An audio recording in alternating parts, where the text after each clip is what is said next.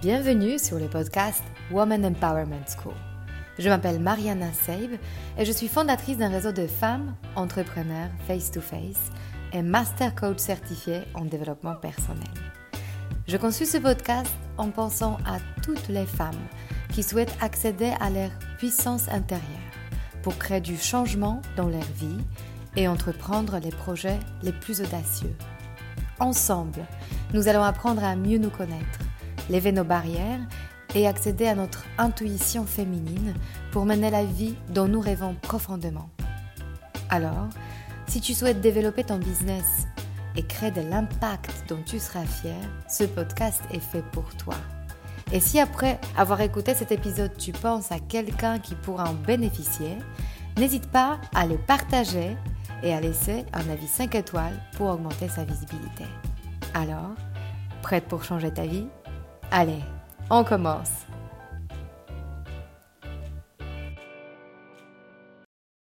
Bonjour à vous toutes.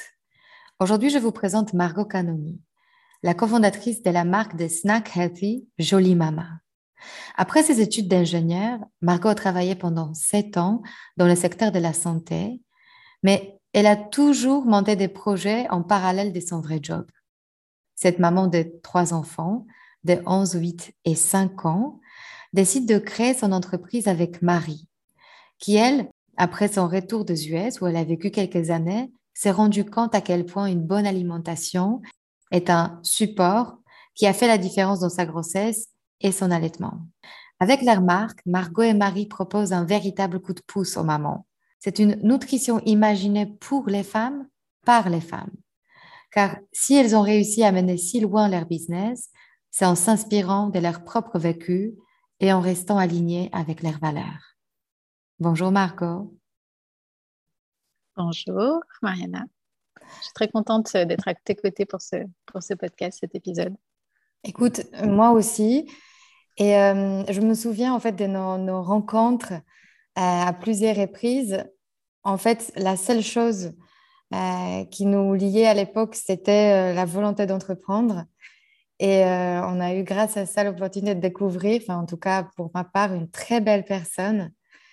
Euh, en fait, nos conversations ne se terminaient pas. Je me souviens qu'à chaque fois, on dépassait nos, le temps pour déjeuner et on courait en, retard pour, euh, pour ce qui se passait après dans la journée. Est-ce que tu peux nous dire brièvement qu'est-ce qui t'a amené à construire ton parcours, ta marque et, et vraiment créer une entreprise en ligne avec tes propres valeurs. Oui, alors l'idée de base, euh, moi, ce que je trouve génial, c'est d'autant plus facile de lire parce que c'est pas moi qui l'ai eu. Euh, c'est mon associé Marie euh, qui, à travers son expérience personnelle aux États-Unis, avait, connu ce type de produit qui existait déjà, donc des, snacks autour de la grossesse et de l'allaitement. Moi, c'est vrai que j'avais déjà eu des projets personnels, mais plus orientés artistiques. Euh, et, en fait, quand elle m'a parlé de tout ça, ça a vachement résonné en moi parce que euh, je pense qu'en fait, finalement, autour de la maternité, puis autour de la santé, du bien-être des femmes, euh, on a assez peu d'informations. Il y a un peu de l'information très générale qui circule partout, mais du concret ou vraiment de l'information de qualité, il n'y avait pas. Et puis sur la partie nutrition, qui est un sujet qui pour moi a toujours été hyper, m'a toujours beaucoup intéressé finalement plus à titre personnel. Euh, je trouvais qu'il y avait des choses à faire. Et quand euh, Marie m'a contactée, moi j'avais déjà trois enfants, donc j'avais déjà vécu trois grossesses, trois postpartum, trois allaitements. Et euh, j'avais été un peu frustrée. alors, j'ai pas eu de problème de, poids ou ce genre de choses, mais beaucoup de fringales, beaucoup de fatigue. Et, j'étais persuadée qu'à travers la nutrition, il y avait certainement beaucoup de choses à faire pour améliorer ça. Et, euh, et Jolie Mama, donc, comme tu disais, c'est une marque euh, alors de snack. On a aussi d'autres produits maintenant euh, qui sont moins sous format snack. Mais c'est aussi pour nous quasiment un média tu vois, sur lequel on met beaucoup d'informations, que ce soit sur les réseaux sociaux, sur notre site. on organise des semaines de conférences à thème avec des, professionnels de santé vraiment experts de leur sujet. on a vraiment une vision et une approche très globale, très holistique de, la nutrition et de la santé. Et c'est ça qui nous anime. Je, crois, je parle pour toutes les deux. Alors, euh, on a vraiment envie d'avoir une, tu vois, un peu de laisser notre trace et de et d'aider vraiment les femmes. on n'est pas que sur un produit, entre guillemets, marketing, ou même si le produit est parfait, tu vois, c'est ce qu'on veut, c'est vraiment une approche globale. Quand tu as un seul produit, quoi, c'est pas comme ça que tu changes la vie d'une femme, quoi. C'est, il faut vraiment avoir une approche beaucoup plus complète. Mais parlons justement de la vie d'une femme. Parce que quand on s'est rencontrés, tu étais euh, employée. Et Jolie Mama, c'était un concept, c'était une idée. C'était peut-être une idée d'un produit qui était en test, en prototypage. Enfin, je ne sais pas comment on le, dit en l'alimentaire. Euh, est-ce que tu peux me dire quel était le moment euh, dans ta vie d'employée où tu te dis, en fait, j'ai envie de faire encore autre chose, surtout en ayant trois enfants? Comment tu as trouvé le temps et du coup la motivation pour finalement faire en plus de ton travail un, second job Ouais, Alors après, je suis quelqu'un qui. je, je, pense que j'ai quand même une capacité travail assez importante et j'aime bien travailler. Tu vois, il y a des gens qui n'aiment pas. Moi, c'est vrai que j'aime bien, j'aime bien réfléchir. Euh, et du coup, j'avais quasiment toujours mené, en plus de mes euh, jobs, entre guillemets, euh, standards, des projets. Euh, j'avais notamment euh, pendant huit ans euh, dirigé une, compagnie de danseurs et comédiens, un projet qui n'a rien à voir. et en fait, j'aime bien le côté création. je l'ai, en fait, dans mon précédent poste, je suis arrivée dans une toute petite équipe qui a, beaucoup, beaucoup, beaucoup grossi. Au, début de cette expérience pro, j'ai retrouvé un peu ce côté, tu vois, création, tu es tout petit, tu es tout à faire. Et quand ça grossit, c'est que c'est structuré je me sentais moins à ma place parce que, euh, euh, tu vois, gérer des grosses équipes, euh, faire plus finalement que, que de la gestion du quotidien, c'était moins, moins ce que j'aimais, ce que j'aspirais à faire. Et donc, j'étais en train de réfléchir à ce que j'allais faire à côté. J'avais quelques idées, puis Marie m'a contacté. C'est vrai que ce projet, il m'a tout de suite parlé. Assez vite, en fait, je me suis dit que j'avais envie de m'y consacrer à temps plein. Après, voilà, il faut faire les choses euh, dans l'ordre. Alors déjà d'un point de vue perso, parce que comme tu dis, j'avais trois enfants, j'avais un, emprunt, etc. Donc il faut faire, tu peux pas faire euh, n'importe quoi, tu vois, comme quand tu es cool à 25 ans, euh, sans contrainte. Donc il fallait faire attention. et après, en termes d'orgasme, c'est vrai que honnêtement, avoir les, deux boulots en parallèle, c'était vraiment dur. Il n'y a pas de secret, en fait, tu, tu, fais deux journées de boulot dans une pendant un an et demi, j'ai fait aucun dîner, aucune sortie. Euh, le week-end, c'était consacré à ça. Le les vacances, c'était ça. Je posais des semaines pour, euh, pour bosser dessus et pour euh, aller à des événements. donc, c'est sûr que c'était des contraintes. Après, c'était des contraintes de fatigue, de, de, de, boulot, mais j'avais aussi, et parfois c'est quand même hyper important, une sécurité financière qui fait que tu es aussi moins stressé et tu as moins de ça, te, soulage sur certains aspects euh, et qui sont pour moi pas à négliger. Je pense que si j'avais été hyper stressée financièrement ou du coup tu dis bah voilà, je faut que mes enfants arrêtent les activités, il faut qu'on arrête euh, les vacances et tout, bah, ça peut aussi euh, engendrer chez toi bah, voilà, d'autres complications. Parlons justement d'insécurité financière parce que c'est la première, une des premières qui est toujours évoquée par rapport à toutes les personnes que j'accompagne. Euh, c'est la raison pourquoi on ne fait pas des choses. C'est on se dit, je ne peux pas me le permettre. Euh, est-ce que tu peux nous dire comment toi, tu t'es débrouillé justement au bout de combien de temps euh, Jolie Maman a commencé à fonctionner d'une telle sorte que tu as pu switcher complètement sur ce projet? Et comment tu as géré justement cette période de transition qui est un peu schizophrène en fait en termes de justement d'intérêt, des idées, d'implication? Euh, comment ça s'est déroulé pour toi euh, personnellement? Moi, je trouve que c'est très dur la période où tu es entre les deux, parce que comme tu dis, en fait, ouais, en plus, quand tu es salarié, tu as une approche très différente de l'approche entrepreneuriale sur l'organisation de ton temps, sur ta stratégie, sur la manière dont tu travailles. Euh, après, comme je travaillais dans la santé, il y avait quand même des connexions. Donc, pour moi, c'était pas comme si je faisais un truc qui n'avait, tu vois, vraiment strictement rien à voir. Euh, moi, ce que, je, faisais, c'est que c'était vraiment des, entre guillemets, des plages horaires dédiées à l'un ou dédiées à l'autre qui me permettaient de, passer euh, à un projet ou à l'autre. Et après, sur le. Alors, nous, c'est un peu différent, c'est que j'ai pas, euh, en fait, j'ai pas switché quand c'était possible de partir de, mon job que je suis partie. C'était pas en fonction de, de l'évolution de Jolie Mama. Jolie Mama, j'ai croyé depuis le début. c'est sûr que au moment où je suis partie, ça avait déjà bien grossi, donc c'est beaucoup plus facile de partir à ce moment-là que de Tu vois, quand tu n'as rien et tu as une feuille blanche, c'est peut-être plus angoissant. Mais tu vois, aujourd'hui, on ne se rémunère pas encore. Donc, finalement, au bout de combien de temps? C'est au bout de combien de temps Au bout de trois ans. Mhm. J'adore que tu. Pardon, je fais une petite pause. J'adore que tu le dis parce que c'est un sujet très tabou entre les femmes. Très souvent, on parle du fait que ma marque cartonne, ma boîte cartonne, ça se passe très bien. Et on, met un gros silence sur si on se paye ou on ne se paye pas. Et j'adore que tu l'évoques, Moi, moi je trouve qu'il n'y a pas de tabou. Bon, je considère qu'il n'y a aucun tabou. Alors, on le fait, euh, il y a deux choses. C'est qu'on le fait, euh, on ne se rémunère pas parce qu'on mise tout sur la croissance. Euh, on aurait pu se rémunérer un peu, mais tu vas se dire, en fait, quitte, à avoir des broutilles, autant ben, se serrer encore la ceinture quelques mois et, et essayer d'avancer. Euh, après, je pense qu'il faut que chacun le fasse en fonction de ses contraintes. Tu vois, je trouve qu'il n'y a pas un modèle qui, à suivre.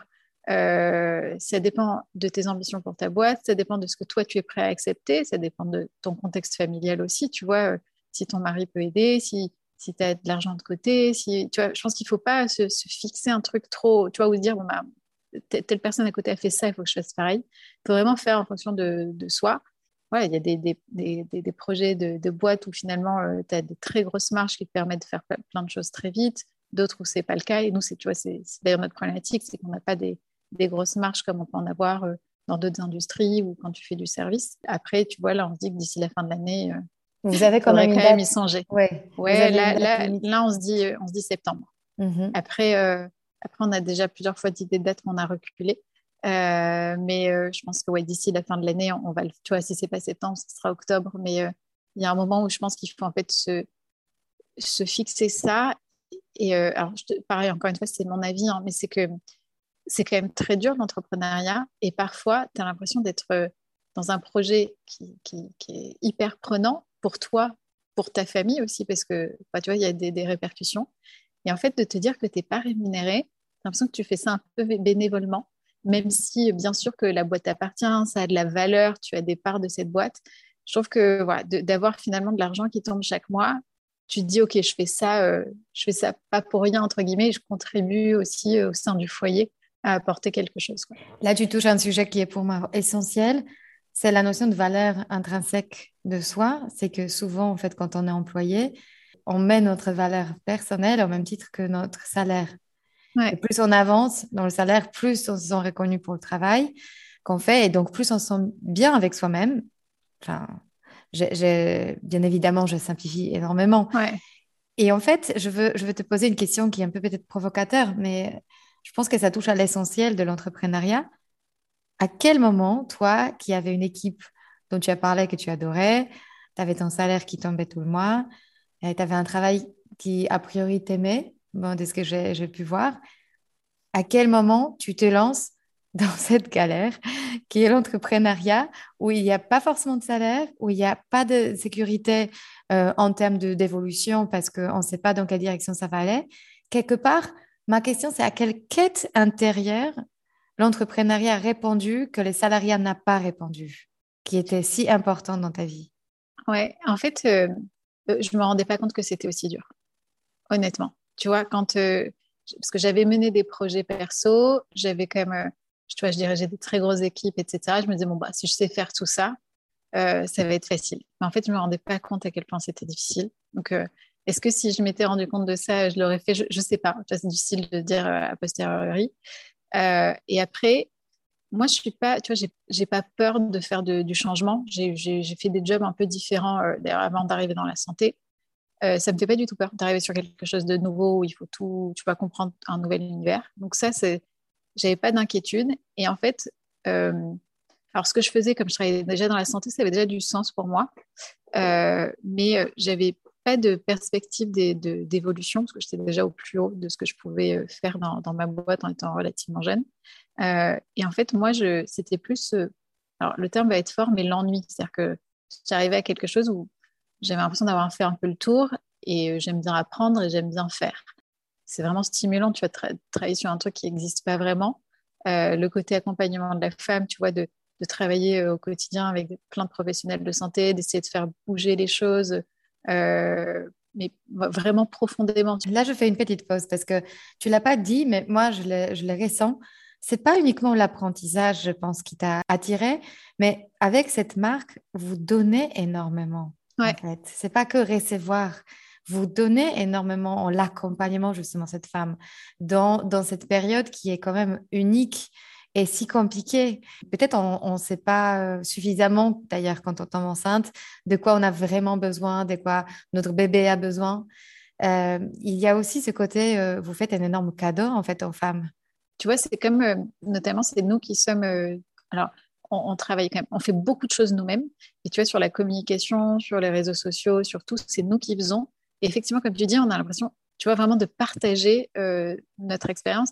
Et puis, quand on, fait des recherches sur des articles, des conférences, c'est souvent que ça nous a concerné nous-mêmes, tu vois. Donc, c'est vraiment euh, à travers notre expérience, c'est vraiment, vraiment nous. Et d'ailleurs, tu vois, ce que tu dis, c'est que euh, quand on, on est copié. Alors, peut-être on a l'impression que c'est vrai, tu vois, que c'est nous-mêmes, tu vois, c'est hyper intrusif. Euh, parce que c'est pas comme quand tu as une agence, une journaliste qui t'a rédigé quelque chose. Là, c'est vraiment nous, c'est nos mots, c'est donc, en fait, euh, le développement de, cette entreprise, c'est une quête presque intime, en fait, un partage intime de ce que vous avez vécu et de, ce que, de votre expérience et, et de, je pense qu'il y a un mot quand on n'a pas assez parlé, c'est la création. Et cette créativité, quelque part, de mettre euh, un produit au monde qui est tangible, qui est utilisé, qui commence à vivre dans la vie des, autres gens, en fait. Ouais. Et puis surtout qu'il est, qu'il tu vois, encore en plus, on est sur des produits qui les accompagnent assez longtemps et au quotidien. Tu as l'impression de faire partie de leur vie.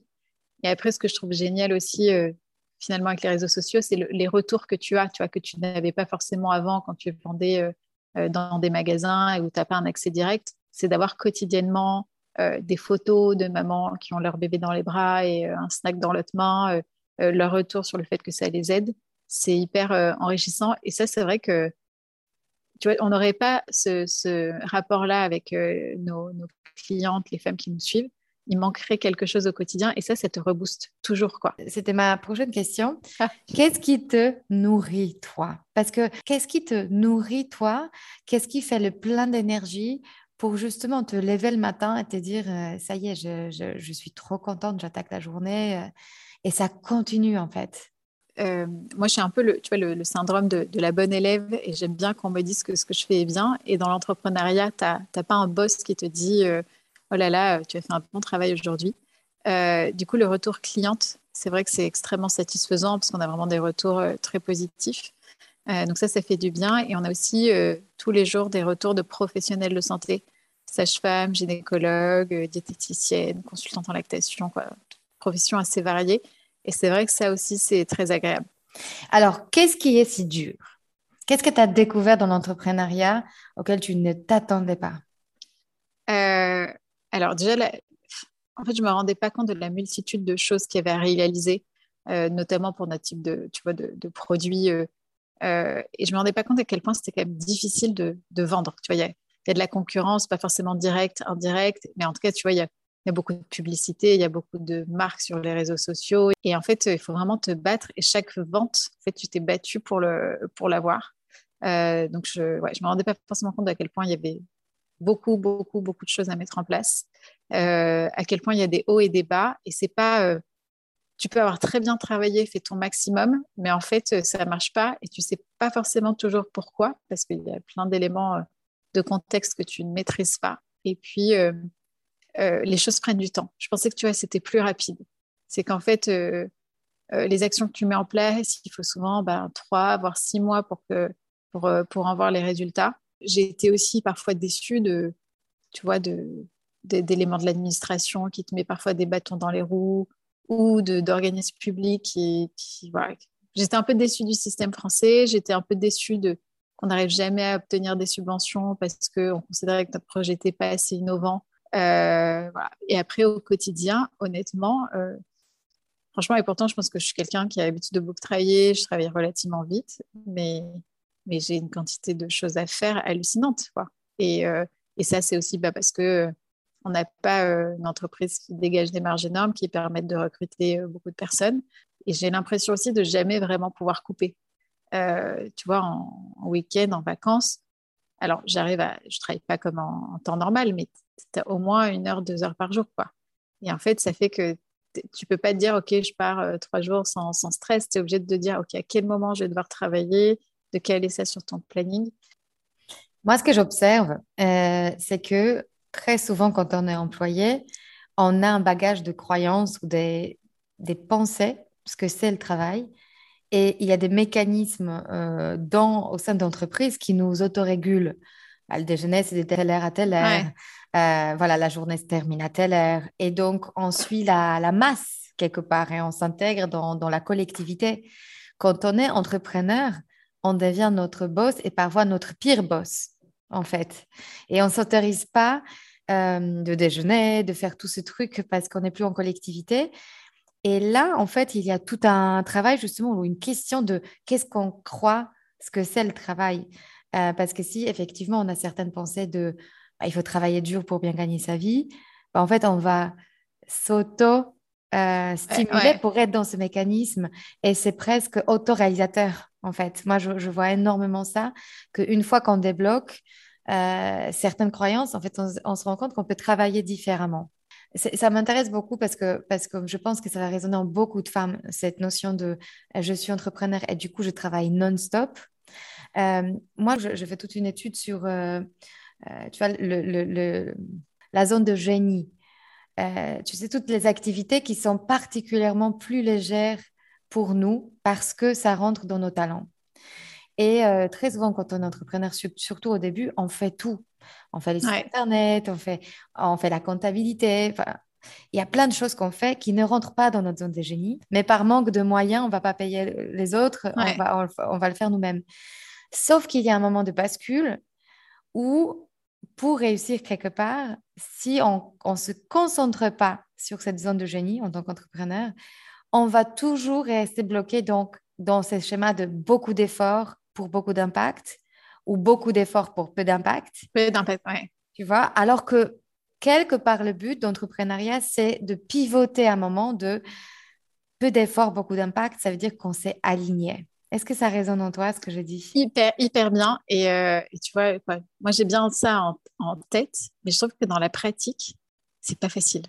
Mm c'est pas facile. Tu disais, tu évoquais les sujets financiers, mais en fait, tu as aussi le sujet de lâcher, quoi c'est tellement ton bébé que même quand tu commences à avoir les moyens, tu as envie que même tu fais confiance à la personne, mais personne ne fera comme toi. c'est ça qui est non mais et pourtant tu vois j'ai eu l'habitude d'avoir des équipes et de de manager, de, de, faire confiance. Mais en fait, ce projet d'entrepreneuriat, c'est tellement, puis comme tu disais tout à l'heure, c'est que comme c'est tellement nous, en fait, c'est qu'on a mis une part de nous dedans, c'est difficile. Mais je suis complètement d'accord. Tu vois que c'est l'objectif et je trouve ça hyper vrai ce que tu dis. En fait, il faut vraiment se concentrer sur ce qu'on sait faire et c'est sur quoi tu as de la valeur ajoutée et tout le reste, euh, c'est moins important. Et autre chose, et, ça a beaucoup résonné en moi ce que tu as dit sur le temps, on a l'impression que ça va aller plus vite que ça va vraiment. On a aussi cette voix de saboteur qui nous dit euh, bah, en fait, les autres font mieux que moi, euh, les autres font plus vite que moi. Toujours. On est d'accord. Est-ce que toi, tu as des méthodes de comment tu parles à ton saboteur ou bien comment tu le bypasses pour que ça te plombe pas en fait tout simplement dans la journée? Alors moi c'est euh, du coup c'est Marie qui m'aide parce que moi je suis ouais je... mais d'ailleurs ceci dit je dis ça mais on le fait dans les deux sens. C'est que souvent l'une dit oh là là regarde telle marque ils avancent beaucoup plus vite c'est beaucoup mieux c'est beaucoup c'est toujours mieux ailleurs de toute façon. Et en fait souvent l'autre dit mais non mais regarde on, on, fait ci on fait ça. Et je trouve que du coup c'est la force d'être à deux. C'est que tu en as et, alors, en tout cas, nous, ça marche. C'est toujours, il y en a toujours une qui est au-dessus de l'autre, tu vois, et qui, du coup, va remonter l'autre. Très intéressant ce que tu dis, parce que c'est vrai qu'à deux, vous, êtes votre, vos, thérapeutes mutuels. Oui, c'est ça. Euh, mais il y a aussi autre chose, c'est comment tu affrontes la croissance. Alors là, je veux te parler des émotions. Euh, j'ai l'impression qu'on s'imagine toujours que là, au début, bah, on est on n'a encore rien, bah, du coup, on est à 100% dans les émotions négatives, des doutes, de manque, de je ne sais pas comment je veux faire. Et quand je vais passer les paliers de 100 000, là, ça va être tout beau. Quand je vais passer les 200 000, quand je vais passer un million, là, ça va être que 100% des émotions positives, de fierté, d'inspiration. De... Et, en fait, je veux déconstruire ces mythes et je ne sais pas si tu vas m'aider. Moi, j'ai vraiment cette théorie qu'on est à tout moment à 50-50, c'est-à-dire et avant et après, on a les doutes et on a les, raisons pourquoi être fier. Et comment justement, euh, toi, euh, tu affrontes cette croissance et comment euh, peut-être tu, tu t'auto aussi observes de à quel point parfois en passant certains paliers qui te paraissaient être complètement extatiques d'y arriver, bah, au moment où ça t'arrive, tu es déjà dans cette notion de bah, je devrais être plus loin. Ouais, en fait, nous, on est un peu comme ça. C'est-à-dire que nous, déjà, je pense qu'on célèbre pas assez, tu vois, les, c'est qu'à chaque fois qu'on atteint un objectif, on est déjà sur celui d'après, tu vois. En fait, tu n'as aucune, pause sur OK, on a atteint ce qu'on voulait et on regarde celui d'après. C'est, on est déjà focus sur celui d'après euh, et on a toutes les deux un peu ce tempérament-là.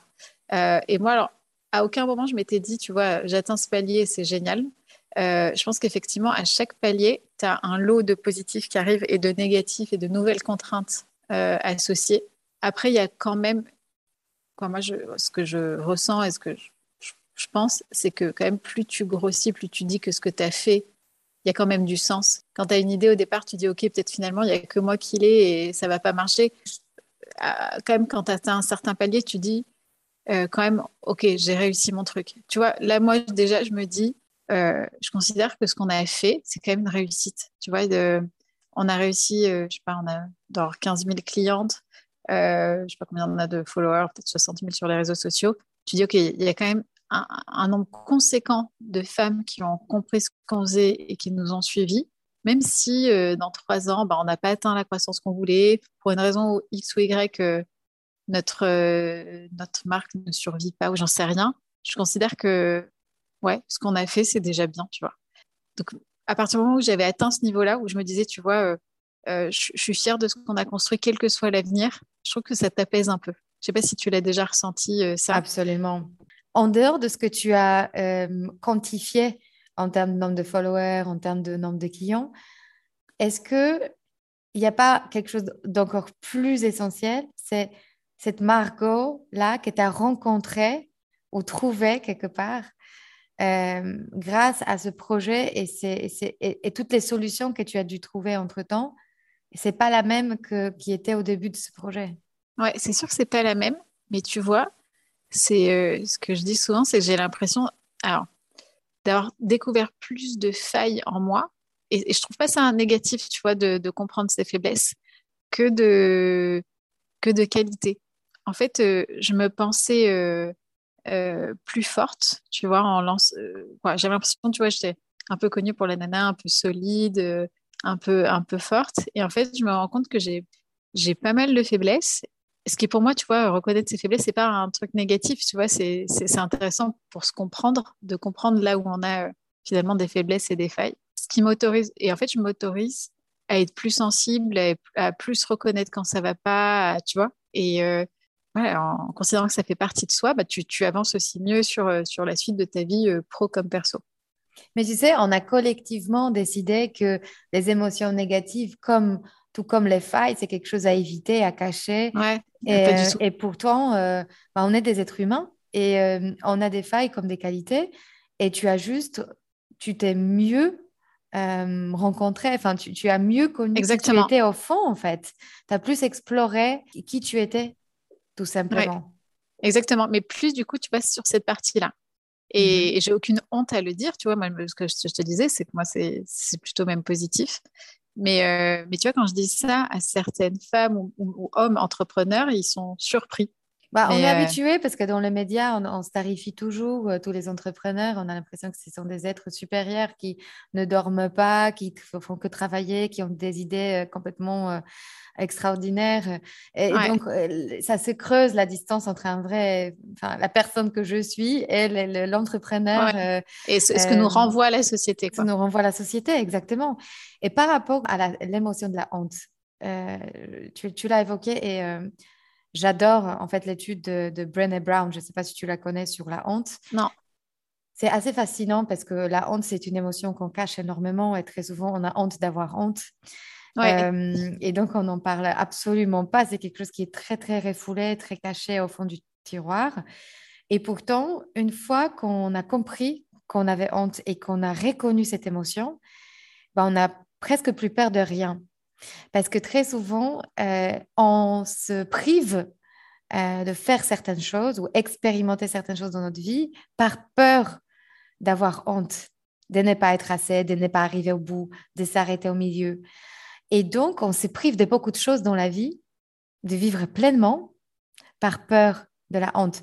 Est-ce que ça résonne en toi, en fait, qu'une fois que tu n'as plus honte, bah, en fait, tu prends beaucoup plus de risques Moi, je l'avais au début, tu vois, en disant, bah voilà, ce que tu disais, tu quittes un job qui est nickel, euh, où tu as un salaire, un bon salaire, des responsabilités pour lancer ça. Et en fait, à partir du moment où, le projet avait, tu vois, atteint une, un niveau de maturité qui faisait que, ok, tu vois, ça avait marché, euh, euh, la marque existe, elle est reconnue, des gens utilisent les produits. Bah maintenant, je, me sens un peu plus légère pour, pour avancer. Mhm. Et donc, oui, je le sens. Après, effectivement, moi, c'est quelque chose qui m'a quand même un peu animée, tu vois. Au début, j'avais vraiment peur de ce que ça allait donner. Euh, peur de la réaction des gens. On a quand même, euh, c'était pas facile hein, euh, à, notre lancement. Il y avait plein de gens qui disaient qu'est-ce que vous faites? C'est n'importe quoi. à la fois des gens extérieurs, des prestataires qu'on contactait pour travailler avec eux, etc. Donc ouais, il a fallu quand même un, peu prendre sur soi. Mais maintenant, j'ai plus du tout ça.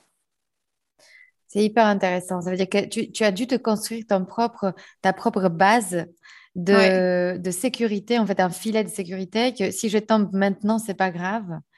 Ça me, ça, me, ça me maintient dans cette idée de j'ai fait tout ce que j'avais à faire, euh, j'ai prouvé ce que j'avais prouvé. Exactement. On est d'accord? Et euh, est-ce que tu peux me dire quelles sont les peurs? Les peurs peut-être qui t'habitent encore, euh, qui sont les plus présents Alors, il y, a les peurs de, tu vois, de pas atteindre tes objectifs on a commencé, euh, quand on a recruté une personne, tu vois, tu as quand même la, pression de te dire qu'il faut que tu, tu, la rémunères à la fin du mois. Quand nous, on se rémunérera, bah, tu as quand même, tu vois, c'est des dépenses que, que tu peux pas dire, bon, bah, ok, je le reporte sur le mois d'après, tu vois, des, dépenses fixes. Donc, il faut, il faut arriver à mener le projet bah, pour ton équipe aussi. Tu vois, tu n'es plus tout seul. Euh, après, euh, ouais, tu as peur que, alors, fasse que ton business s'arrête. Ça peut être aussi des éléments, tu vois, ce qui se passe euh, dans le contexte géopolitique, ça peut avoir des impacts euh, euh, économiques assez puissants sur, sur notre type, type d'entreprise.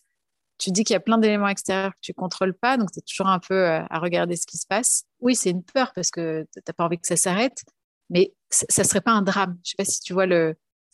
Tu des petites peurs un peu quotidiennes sur, sur tout ce qui se passe, mais, mais aujourd'hui, ce n'est pas un truc très, très, très fort pour moi. je me dis que si, jamais, bon, ben, on s'adaptera et si on n'arrive pas à s'adapter, ben, ben voilà, on fera autre chose. Mais, euh, mais oui, tu as forcément euh, plein de petites peurs qui. en tout cas, je te, quoi, je te dis forcément. En tout cas, pour moi, il y, y a, plein de petites peurs euh, qui. Mais c'est plus des petites peurs qu'une grosse peur. Quoi. Mais peut-être que tu, tu touches un sujet qui est, qui est très important, c'est que tu t'es relevé tellement de fois euh, tu as tellement dépassé de petits obstacles au quotidien qu'en fait, tu te dis qu'il y a peut-être plus vraiment d'obstacles qui peuvent te, bloquer ou paralyser complètement.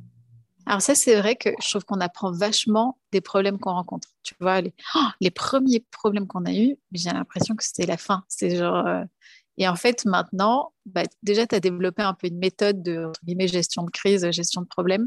Et comme tu sais que tu t'es relevé plein de fois, bah, tu sais que tu te relèveras. C'est comme quand euh, finalement, tu sais, euh, un premier enfant, c'est dur. Pour le deuxième, tu sais qu'en fait, euh, les nuits, ça passe, tout, ça, ça passe. Et donc, tu vas arriver à l'étape d'après. Bah, là, c'est pareil. Tu sais que, que, tu vas y arriver, que ça prendra plus ou moins de temps, mais, mais que tu, tu passeras, tu passeras le, ou, le, ou le problème.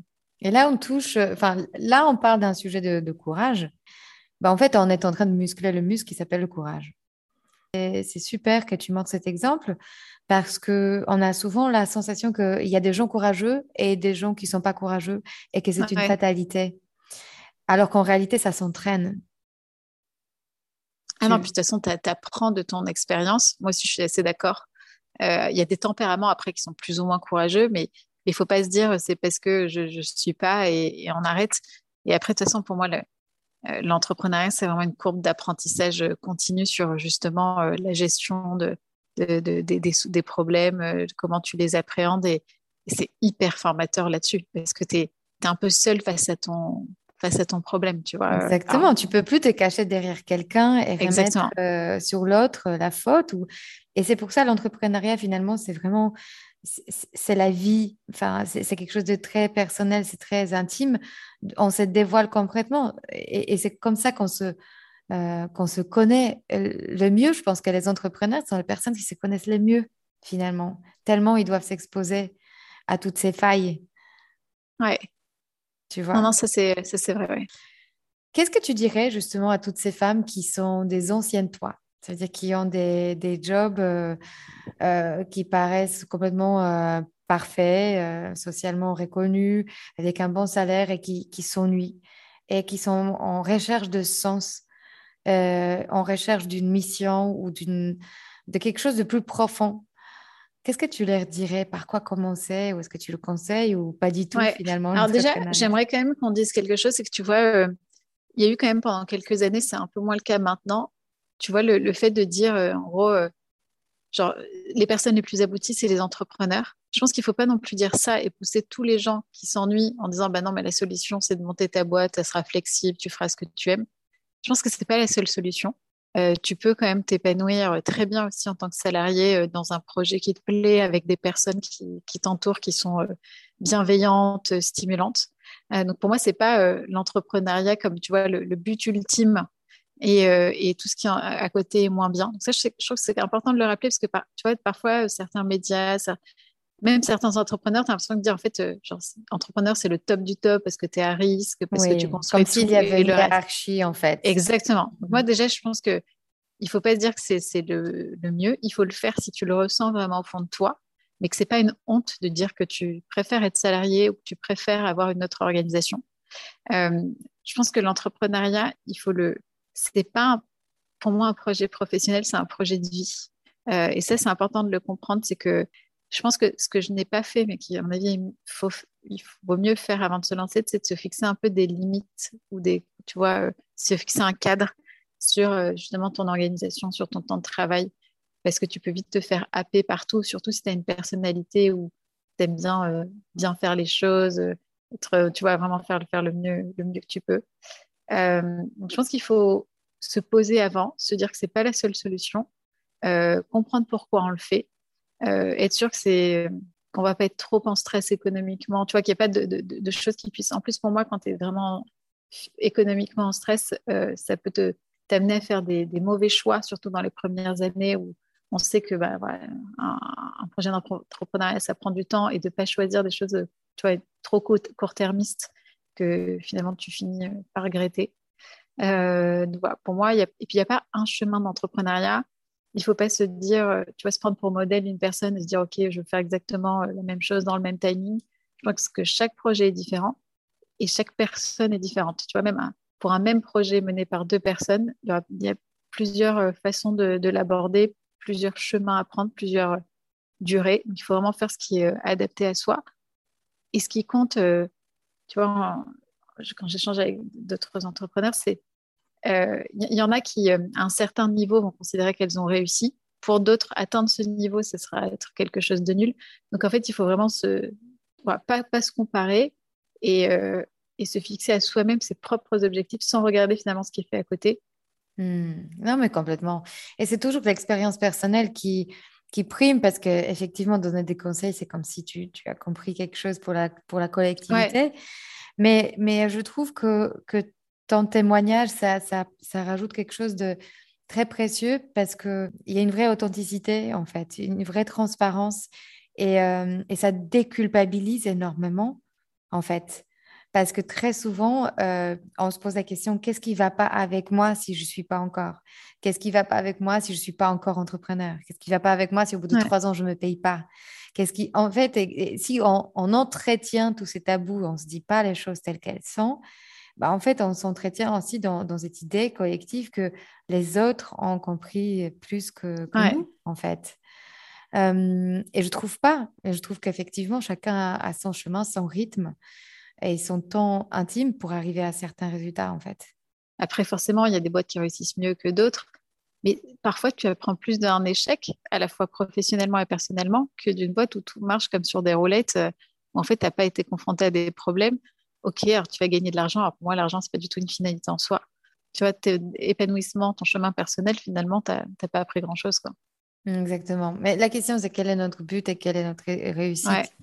Euh, Est-ce que c'est de, effectivement de gagner plus d'argent ou est-ce que c'est de se connaître en mieux et de, de faire le plus d'expérience possible et, et, grâce à ça, en fait, se, se découvrir complètement?